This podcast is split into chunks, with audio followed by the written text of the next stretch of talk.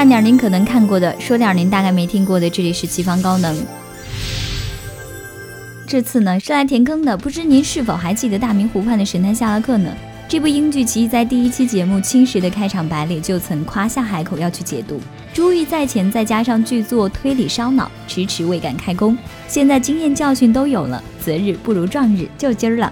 御书房的小伙伴应该听过开号的讲解，内容是演绎法冷读术的相关总结，揭秘成为福尔摩斯的实操套路。然而奇奇既不像他那般饱览群书，也木有提取知识点的思维惯性。那么咱就立足作品一集一期，选取精华，由点到面，细细品读。因此本期节目单聊第一季的第一集《粉色的研究》。自杀案接连发生，死者都服用了致命的毒胶囊。破案无门的警方只得求助非官方侦探顾问夏洛克。夏洛克从最后一名死者，姑且称之为粉红女郎吧，留下的线索当中推断出他们皆是死于谋杀。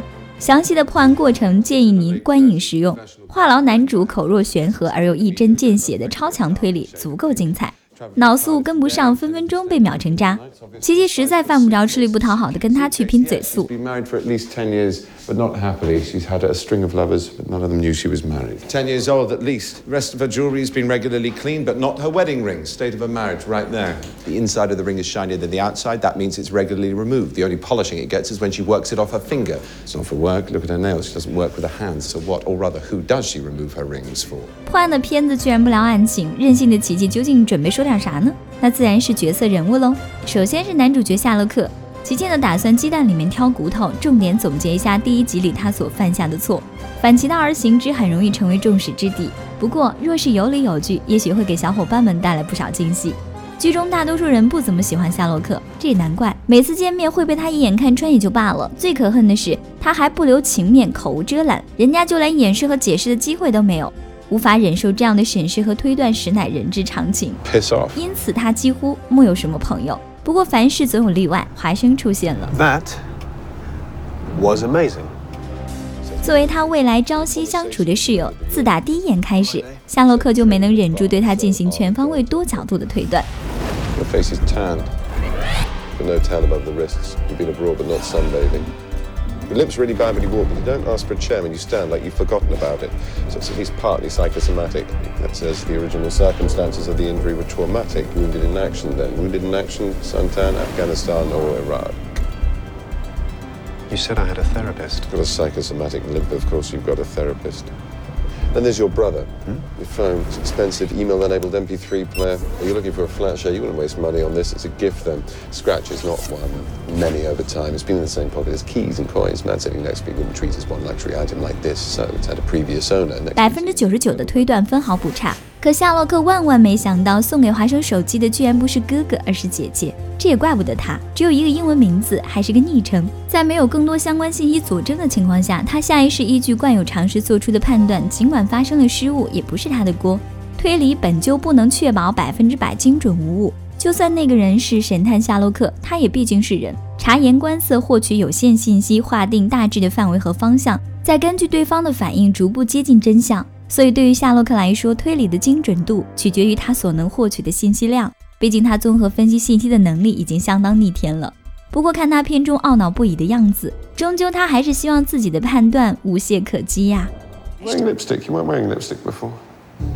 I uh, I refreshed it a bit. 不知道大家对这个突然涂唇膏的女助手是否还有印象？夏洛克的火眼金睛立马就发现了对方与往常的不同。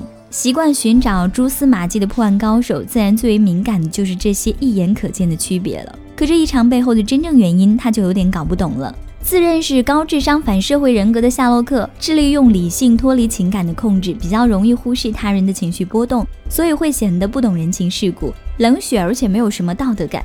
其实他只是比常人更坚持自己的原则和价值观，运用理性思维去重视情感价值，并且把独特的演绎推理能力作为自己的情感寄托。夏洛克之所以可以发现那些易被忽略的线索，正是因为这份固执的坚守和难得的专注。自动屏蔽一切与破案无关信息的他，习惯了有一说一，就事论事。What happened to the lipstick? It wasn't working for me. Really? I thought it was a big improvement. Mouth's too small now. 所以，我们中的大多数能轻易看穿女助理的小心思，却成不了慧眼如炬的福尔摩斯。琪琪觉得第一集里最精彩的桥段当属夏洛克和凶手的生死博弈。你猜我，我猜到你，猜到什么了没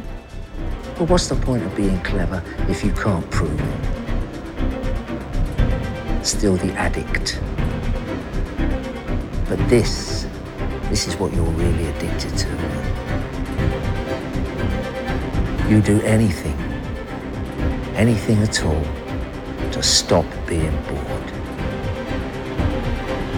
You're not bored now, are you? 说句欠扁的话，如果华生木有及时出现，果断击毙凶手，夏洛克真的凶多吉少，肯定有人会不服。一个靠运气的赌局，谁赢谁输，鬼才知道呢。表面上看，两颗胶囊，一颗致命，一颗无毒，凶手让夏洛克先选，死活的概率各占一半。若果真如此，那为何前面四个被自杀的人选中的偏偏都是毒胶囊呢？太过巧合的事儿必有猫腻。No one else will die though, and I believe they call that a result. You won't ever understand how those people died. What kind of result do you care about? 其实，当夏洛克被成功说服，心甘情愿跟着凶手一起走时，就已经上套了。虽然他并没有被胁迫去进行以命相搏的选择，可好胜又自负的他，显然是被凶手引领着一步步走入了死亡之地。所谓的自主，也不过是一种假象。凶手背后的幕后大 boss 太过了解夏洛克的个性，信息不对称的客观情况使他很难抢占先机。虽然他凭借自身超长的洞察力扳回一局，让凶手内心产生动摇，获取了大 boss 的线索，可对于赌局没有实质性的帮助。因为凶手知道毒胶囊是哪一颗，就拥有了绝对优势。这也是他每次都能全身而退，被幸运之神眷顾的奥秘。如果夏洛克趁凶手不备将药瓶打乱，结果就很难说了。这场博弈，夏洛克自恃的优点反而被凶手所利用。倒是不算聪明的华生，简单粗暴的强行断掉了对决的势头。在信息不对称的情况下，就算是神探也不该贸然行动。最后来说说华生的假瘸，他的心理医生确实有点不太称职，错误诊断了华生的心理问题。华生并没有因为恐惧战场产生了所谓的创伤后遗症，恰恰相反，他是对平淡如水的生活无所适从。英雄无用武之地，只能借着腿伤来疗愈自慰。当华生碰上了夏洛克，虽是被动参与案件的侦破，可他却越发精神抖擞，终于突破了障碍，健步如飞地跟着夏洛克在伦敦街头追击凶手。最后，他还牛刀小试，展示了一名退伍军医的神枪法。华生内心渴望的就是能够再次证明自己的一个机会吧。性格相投、一拍即合的浮华 CP，接下来又有哪些精彩好戏？且听下回分解。更多精彩内容，请您关注微信公众号“开号御书房”。咱们下期再会。